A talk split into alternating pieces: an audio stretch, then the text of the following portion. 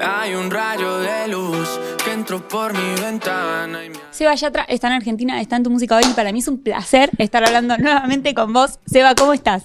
Pasaron solo dos años, pero normal, así tranquilo. ¿Qué más, Ceci? Eh, un gusto verte en persona. Saludos a Argentina, a tu música hoy. Enviándoles un beso gigante eh, desde por aquí de Buenos Aires. Bueno, Seba, lo primero que tengo que preguntarte es ¿qué viniste a hacer acá en Argentina? Vine, vine a grabar videos, la verdad. eh, tenía obviamente muchas ganas de regresar. eh, no había podido desde, desde el 2020. eh, apenas arrancó el 2020. Y eh, por fin se dio la oportunidad de venir a Chile a unos shows, que, que es el 4 de diciembre en Chile. Y teníamos como estos días todavía definiendo qué hacer.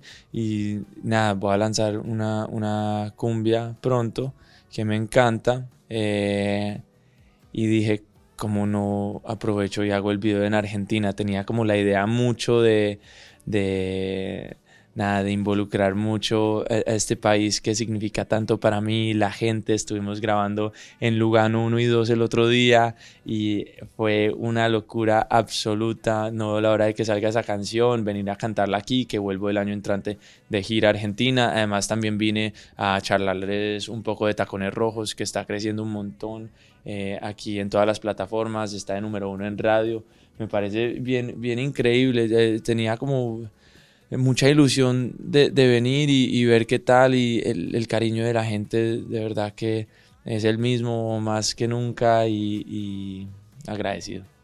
Ahora te veíamos, mostraste unas imágenes de con Betiana Bloom, con Belu. ¿Qué onda? ¿Cómo sos a la hora de rodar un video? ¿Cómo es Seba en esas, en esas horas? Pues en ese taxi estaba muerto, la verdad. Eh, con Betiana y, y Belu en, en ese taxi, yo, ellas acabamos de arrancar el video y yo llegué el día anterior a Argentina, logré dormir una hora a la noche, así como que no, lograste dormir y salíamos a las 5 de la mañana para el video, me levanté a las 4 de la mañana a hacer yoga, pero estaba muerto, muerto en esa primera escena y eso que no te salen como los gestos ni nada, yo creo que Betiana me miraba como ¿qué le pasa a Estefan? Y al final nada, lo grabamos varias veces y quedó súper lindo, pero qué bonita energía la de ellas, la de todos los personajes eh, que están... Eh, en ese video. Estuve ayer grabando otro video y no, no, no veo la hora de, de compartirlo con ustedes. Eh, tengo mucha conexión con los argentinos, con eh, su forma de expresarse. Cada quien es un personaje, es un artista. Entonces aquí es muy fácil venir a compartir arte. ¿Y el otro video? ¿Qué me puedes adelantar? No, no te puedo decir muy bien. Ya, ya te dije bastante del primero. Si vamos a hablar de Tacones Rojos, vamos a hablar de eso, de tu serie. Porque sale, sale el año que viene también la serie. Vamos a hablar de Encanto. ¿Por dónde querés seguir? ¿Por dónde seguimos? Eh, vamos, vamos con la serie. Eh, para Netflix, es mi primera vez actuando. Este año, que estuvo un poco más frenada la cosa, me dio la oportunidad de, de encerrarme dos meses y medio. Bueno, no encerrado, obviamente, pero eh, en un solo país por primera vez en ocho años que paso tanto tiempo en un solo lugar, aparte de la cuarentena que estuve cinco meses en Medellín. Pero estuve como tres meses de corrido o tres meses y medio de corrido en Madrid grabando Érase una vez, pero ya no para Netflix, del director Manolo Caro, de La Casa de las Flores y tantas otras series. Lo adoro a él y le agradezco infinitamente esta oportunidad para dar ese primer paso en la actuación, que además soy el protagonista de la serie. Y está muy divertida, es un musical, tiene comedia, tiene drama, eh, tiene mucho sarcasmo, que me encanta el sarcasmo. ¿Cómo es, el- ¿Cómo es tu personaje? ¿Y qué más querés saber? Y quiero saber un poco de todo. Hace mucho que no te vemos, hace mucho que no sabemos de vos. Hay reglas, hay, hay reglas con, con el señor Netflix. Ok, no hablemos de eso. Contame cómo fue componerlo. ¿Cómo fue, cómo viviste esta primera experiencia como actor? Eso fue súper bonito, súper bonito, armando el personaje como siete meses. Transformé mucho mi cuerpo para el personaje porque uso poca ropa. Y, mm, y la verdad es como se, crea una familia y es con tantos actores y actrices que, que he admirado a lo largo de los años que estás interactuando con ellos en la escena y, realmente te quedas como muy sorprendido de lo que te llevan a sentir y es como un va y viene de energías, es muy bonito, es como aprender a vivir otra realidad, no actuarla, sino simplemente a, vivir una realidad alterna y eso me gustó mucho. Ahorita acabo de hacer la canción Dos Oruguitas para Encanto, la nueva peli de Disney que la está rompiendo, que además es inspirada en Colombia para que vayan y la vean. Y me parece loquísimo que, que me hayan llamado porque además hay tantos artistas en Colombia con voces increíbles que están haciendo cosas por todos lados del mundo. Entonces, muy agradecido con Lin Manuel Miranda que me llamó para cantar esta canción, que es como la más importante de la peli, como en ese momento de, del nudo y el desenlace. Y aparte va a ser global, es global. Sí, es global. Es, es la primera vez que una canción eh, de Disney cantada en español, esa versión sale de una de las películas animadas de Disney, la versión cantada en español sale en todo el planeta, entonces en la, en, la Rusia, en Rusia, en Australia, en la China, donde sea que estés, si vas a ver dos oruguitas, cuando, eh, si vas a ver Encanto, cuando salga esta canción la, van a escuchar en español y después la canté también en inglés para los créditos de, del final, pero súper bonito, muy emocionante. También hay una canción en la peli que canta Carlos Vives y yo con él tengo una conexión brutal y nada, poder representar a mi país es, es lo más bonito. Si están eh, por ahí en su casa o donde sea, vayan ya para el cine para que conozcan un poquito eh, mejor el encanto de Colombia y vean la nueva película de Disney.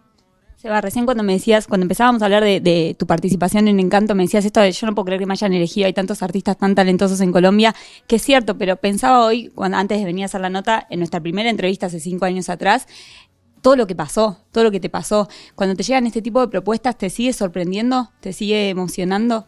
Me sorprende más que nunca y lo agradezco más que nunca. Y doy gracias por eso porque significa que he tenido un crecimiento como ser humano.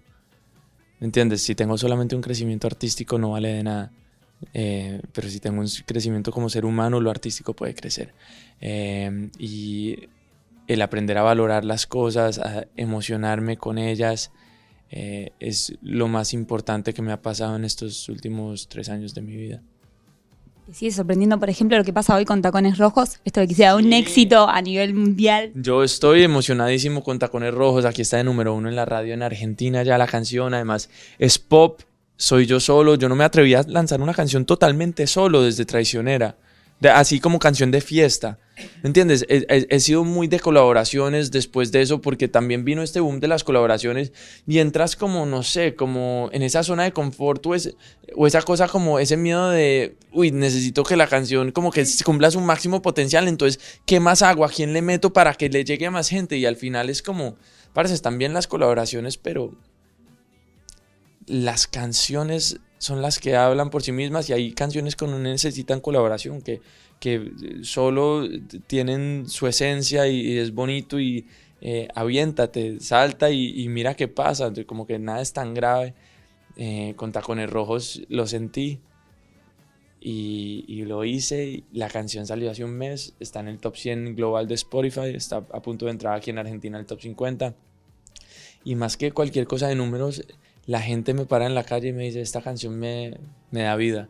Es, es, un rayo de luz que entra por mi ventana esta canción, Tacones Rojos. Así que si no la han oído, los invito a que la escuchen una y un millón de veces, porque merece la pena arrancar el día con Tacones Rojos. ¿Y es un rayo de luz que entra en tu, en, en tu, ventana, en tu ventana también? Digo, ¿cuándo surge esta, esta canción? Yo escribí esta canción como en... Escribí esta canción como, mientras estaba en España grabando la serie.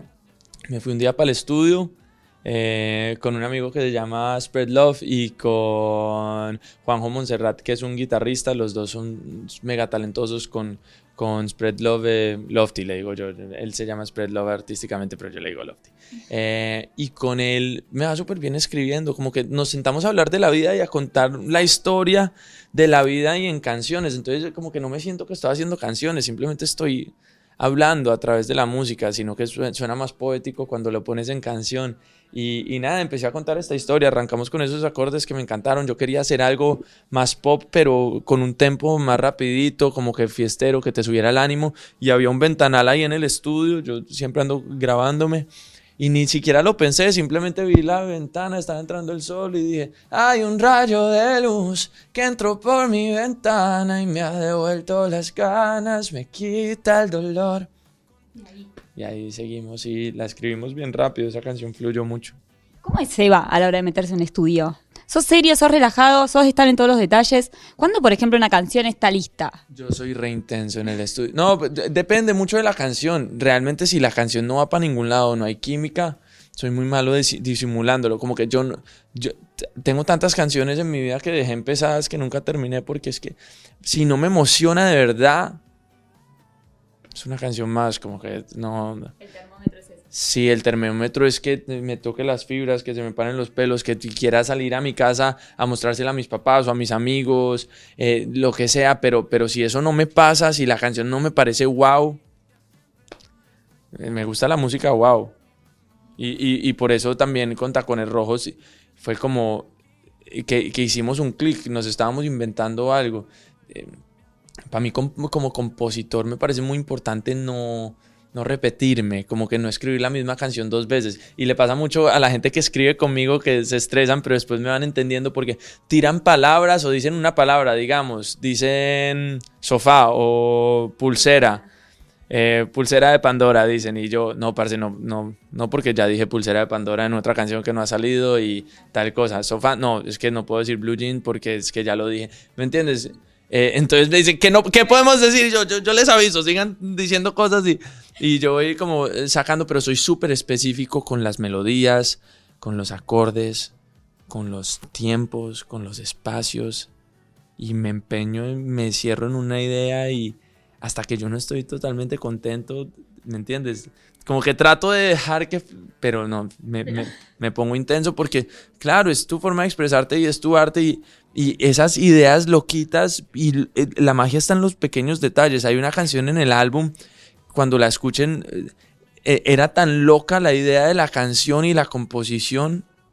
Una canción que escribí con Elena Rose, que es una de mis cantantes favoritas, es un espectáculo de ella. Era tan loco tuvimos que eh, grabar toda la canción en vivo. No se pudo grabar como se graba hoy la música. Nos fuimos para el estudio de- del maestro Julio Reyes Copelo y la grabamos toda en vivo, una toma, porque es que no había, no había, no había forma.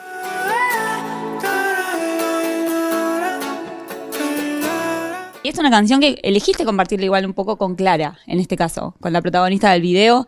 Eh, te veíamos hace un ratito en un vivo también compartiendo con ella. Un vivo con Clara. Es que Clara es un rayo de sol, ¿me entiendes? Ella es un rayo de luz eh, que entra la- por la ventana de quien sea y, y me parece tan bonito. Todo el mundo que me habla de Clara me dicen, parce, es que es la chica perfecta para ese video, como transmite su naturaleza, frescura, cada gesto, eh, cada cara, cómo baila y es una niña tan especial, tan querida que me siento muy afortunado de, de haberla encontrado, que haya aceptado eh, hacer este, este video conmigo y es un video que está creciendo muchísimo. Tu- tuve la oportunidad de codirigirlo.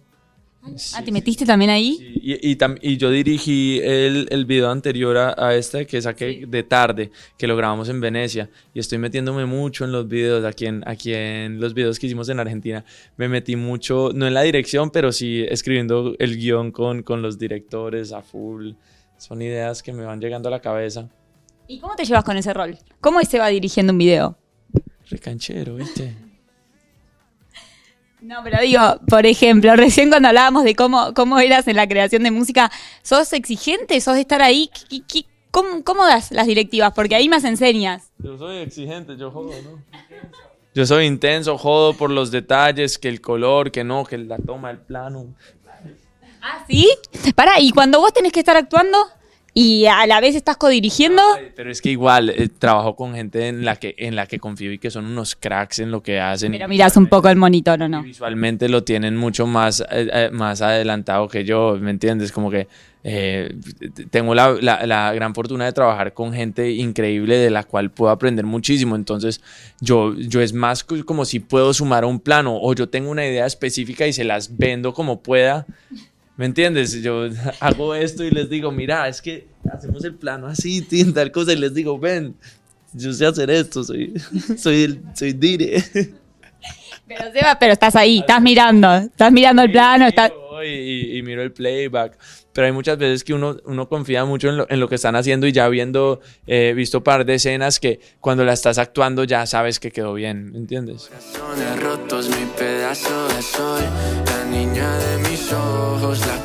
Y para la gira del año que viene, viene con disco nuevo. ¿Y qué me puedes adelantar de ese disco? Cuando una canción como que crece tanto y de forma orgánica y la gente está conectada, como que te da un muy buen momentum para eh, la hora de la llegada de- del álbum y, y el año entrante en enero vamos a arrancar con, con mucha más música, eh, mejor dicho. Eh, Pará, y en Tacones Rojos también te sumaste mucho, hiciste muchas cosas en TikTok. Estás, estás muy en esa. ando re metido. Muy metido. Ayer estuve con dos TikTokers argentinas grabando, grabando cosas de tacones rojos y quedaron súper cool. ¿Estuvo bueno? Sí, sí, sí, sí, sí.